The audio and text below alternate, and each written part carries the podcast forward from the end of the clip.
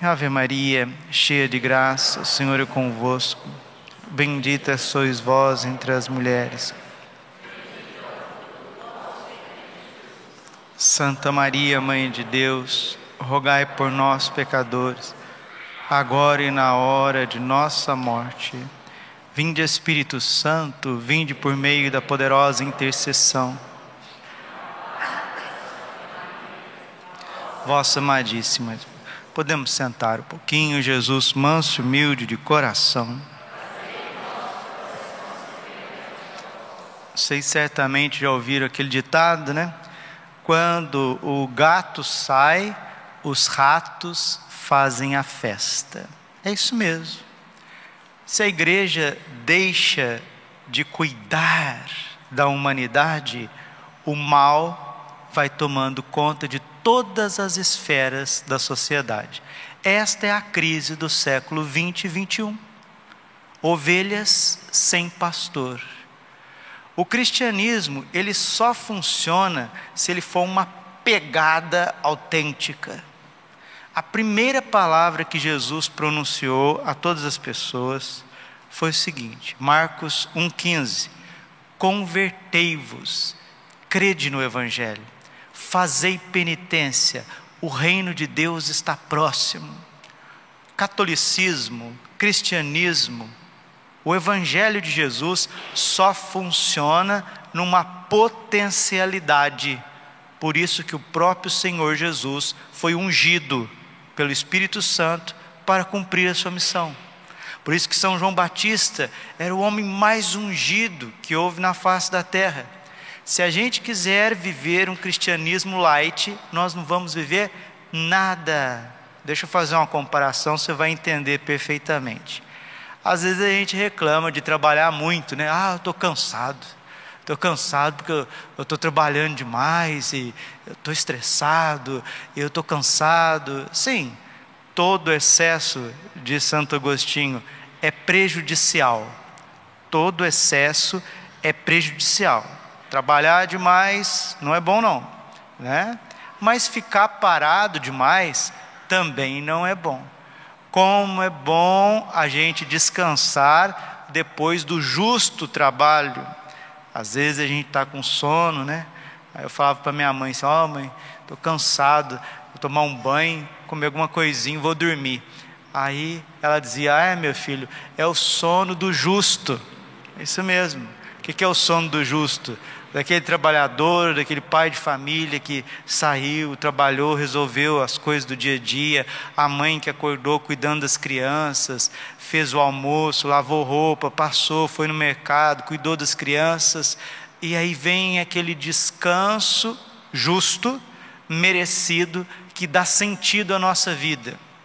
Meus irmãos, vocês hão de convir comigo, é muito melhor a gente sair para trabalhar, para estudar, para resolver as coisas, do que ficar em casa sem fazer nada. Nós fomos criados para o movimento, o homem foi criado para, sim, rezar, amar e trabalhar. São João Maria Vianney, ele dizia isso. Para isso fomos criados, para rezar e amar. E todas as pessoas que rezam bem e amam bem vão trabalhar bem. E assim a vida tem sentido. A vida deve ter a sua justa medida. O equilíbrio, que é um dom do Espírito Santo, né? Que é o dom da prudência, que vem colocando as coisas no seu devido lugar. A prudência em dois sentidos: a prudência como finalidade das coisas mas uma espécie de prudência que não chama prudência, chama-se temperança. Ela é que vai dando gosto na, na vida do dia a dia. O dom da sabedoria, o dom da temperança, o dom da prudência, as virtudes cardeais, as virtudes teologais, o Espírito Santo que vai amoldando a nossa alma e vai fazendo com que a vida vale a pena. Mas qual que é o grande problema desses tempos? Papa Paulo VI já dizia: o pior pecado do homem moderno é achar que o pecado não existe. A igreja está nesse mundo como luz. Tanto é que o Concílio Vaticano II, o documento mais importante de todos, que refere-se à igreja, Lumen Gentium, luz das nações. A igreja é luz das nações. E Jesus, no Sermão da Montanha, ele disse que é para nossa luz brilhar diante dos homens. Mateus capítulo 5, versículo 13. Que a vossa luz brilhe diante dos homens. Ou seja, Igreja Católica, seja católica.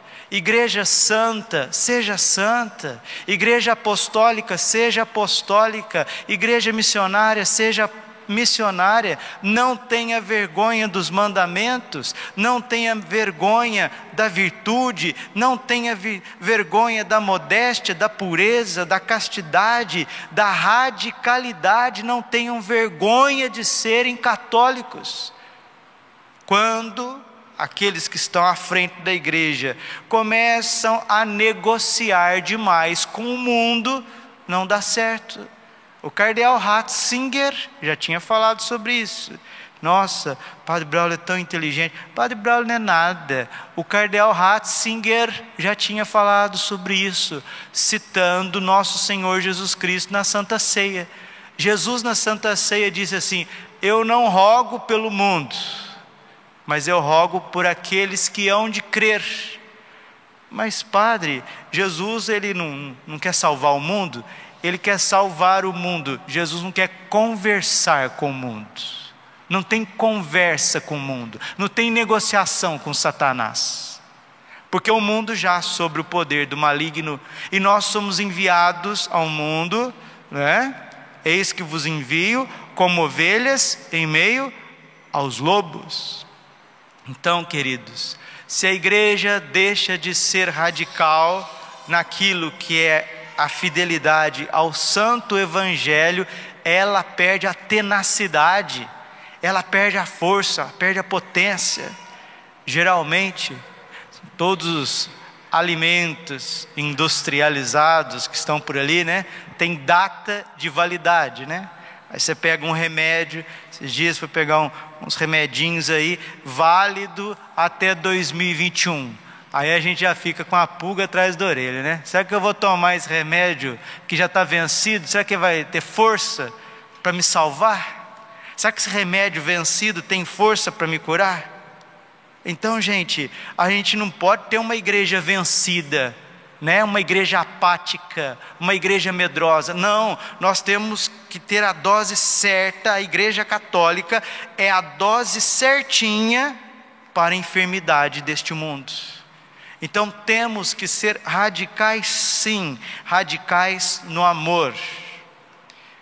A medida do amor é amar sem medida. Então Jesus nos amou sem medida, amou até o extremo. João 13, 1. Tendo amado os seus que estavam no mundo, amou-os até o extremo. E o profeta Oséias está dizendo: Deus está dizendo através do profeta Oséias, capítulo 8: Eles constituíram reis sem a minha vontade, constituíram príncipes sem o meu conhecimento, sua prata e o seu ouro serviram para fazer ídolos para a sua perdição. Não é isso, gente? Olha que palavra tão atual. O sistema de governo atual, né? reis, príncipes e etc, etc, longe do coração de Deus, um sistema financeiro prata e ouro que está construindo a nossa perdição. E nós estamos percebendo que Deus está afastando o seu povo, as suas ovelhas, do sistema político e financeiro deste mundo. Vivemos no mundo mas não somos do mundo. E para recordar que estamos afastando da radicalidade do Evangelho, Deus envia a Sua Santa Mãe a este mundo. Vamos aqui recordar algo muito importante. Junho e julho, nós estamos em julho, né? Mês do preciosíssimo sangue está completando esse ano 2022 61 anos, 61 anos das aparições, 61 anos. 60, oh meu Deus. Isso, 60 anos o ano passado, isso, 61 anos das aparições de Nossa Senhora em Garabandal. E Nossa Senhora aparece em Garabandal de uma forma urgente, convidando todos à conversão. Ela deu duas mensagens, uma no 18 de outubro de 61 e a outra 18 de junho de 65. Uma para inaugurar o ciclo das aparições e a outra para fechar o ciclo das aparições. Nossa Senhora apareceu mais de duas mil vezes em Garabandal, no norte da Espanha, numa aldeia nas colinas da Cantábria. Ela apareceu como Nossa Senhora do Carmo. Há quatro meninas: Conchita Gonzalez, Jacinta, Mari Cruz e Mari Loli. A Virgem conversava com as crianças, a Virgem rezava com as crianças, a Virgem cantava com as crianças e brincava de pique-esconde com as meninas as aparições foram precedidas por São Miguel Arcanjo, que era o mensageiro de Nossa Senhora. Certa vez, Nossa Senhora apareceu ao lado de dois anjos, um era São Miguel, o outro São Gabriel. O Papa São Paulo VI tinha um carinho enorme pelas aparições de Nossa Senhora em Garabandal, a ponto de dizer que Garabandal foi o maior fenômeno na Terra depois do Apocalipse o Santo Padre Pio dizia para as meninas, para as crianças: a Senhora de branco aparece para vocês, mas eles não acreditam. Eles não acreditam que a Senhora de branco aparece para vocês. Quando acreditarem, será tarde demais. Santa Maravilha de Jesus, uma carmelita espanhola, também acreditava em Garabandal. São José Maria Escrivá fez peregrinação até as colinas no lombo de um burrinho, também acreditava em Garabandal, o teólogo Roy Marim, Santa Teresa de Calcutá, ela era madrinha de batismo de dois filhos da Conchita, que é a principal confidente de Nossa Senhora. Garabandal é uma catarata imparável. E agora foi lançado o documentário, né? Catarata Imparável, e foi também lançado o filme Solo Deus sabe, só Deus sabe, para que nós possamos conhecer o conteúdo de Garabandal, que é um conteúdo atualíssimo, é um conteúdo profético que está descortinando o que nós estamos vivendo hoje. Leio a primeira mensagem dada a 18 de outubro de 61. Disse Nossa Senhora: temos que fazer muitos sacrifícios, muita penitência, visitar o Santíssimo Sacramento. Mas primeiro devemos ser muito bons, e se não o fizermos, um castigo virá. A taça está a encher-se, e se não mudarmos, virá um grande castigo. Se não mudarmos, virá um grande castigo. Nossa Senhora usou três vezes o advérbio de intensidade muito. Temos que fazer muitos sacrifícios, muita penitência, mas primeiro devemos ser muito bons. Faço um link com as palavras de Nossa Senhora e o começo da homilia. O cristianismo, a igreja católica só funciona se ela for muito boa. Você só vai funcionar se você for muito de Deus. Se você quiser ser mais ou menos, você vai ser um fiasco. A tua vida cristã não vai valer a pena e nós não conseguiremos evangelizar ninguém. E continua a Virgem colocando o dedo na ferida, mostrando a proveniência de muitos erros que nós estamos vivendo nesses dias. Isso foi em 1965, viu? E Nossa Senhora, ela ficou tão constrangida com essa mensagem do céu que foi São Miguel Arcanjo que teve que transmitir esta mensagem. E o céu diz assim: Em virtude da minha primeira mensagem de 18 de outubro não ter sido cumprida e nem dada a conhecer ao mundo, advirto-vos, pois, que esta é a última. De início o cálice estava a encher, agora está a transbordar. Muitos cardeais, bispos e sacerdotes estão no caminho da perdição, e com eles vão muitas almas. Dá-se cada vez menos importância à Eucaristia. Deveis afastar a ira de Deus sobre vós com os vossos esforços. Se lhe pedirdes perdão com a sinceridade de vossas almas, ele vos perdoará. Eu, vossa mãe, pela intercessão do anjo São Miguel, quero vos dizer que vos emendeis. Já estáis nos últimos avisos. Amo-vos muito e não quero a vossa condenação. Peçam-nos com sinceridade e nós vos, da, vos daremos. Deveis sacrificar-vos mais. Pensai na paixão de Jesus. Nossa Senhora está mostrando que cardeais, bispos e padres estão no caminho do inferno e levando uma multidão de almas juntos. Gente, esse axioma, ele é irrefutável. Tal igreja, tal mundo. Tal padre, tal paróquia. A Igreja Católica, ela nasce do coração santíssimo de Jesus para ser santa, nós não temos outra opção. Por isso que os santos eram penitentes, por isso que os santos eram orantes, por isso eles viviam de sacrifícios, por, isso eles mortificavam a carne para serem fortes no espírito. E se os padres, que são os atletas espirituais, estão vivendo nesta apatia espiritual, né? Imagina, você vai lá na Olimpíada e vê um monte de gente obeso na corrida do atletismo. Que discrepância, né? Agora, aqueles que têm que ser os atletas de Cristo, que são os sacerdotes, os religiosos, estão compactuando a tal nível com as baixezas mundanas. O que que nos resta, gente? E depois Nossa Senhora, depois de Garabandal, veio Akita falando a mesma coisa, e Medigore, desde 1981 até os nossos dias, vem clamando a urgência na conversão.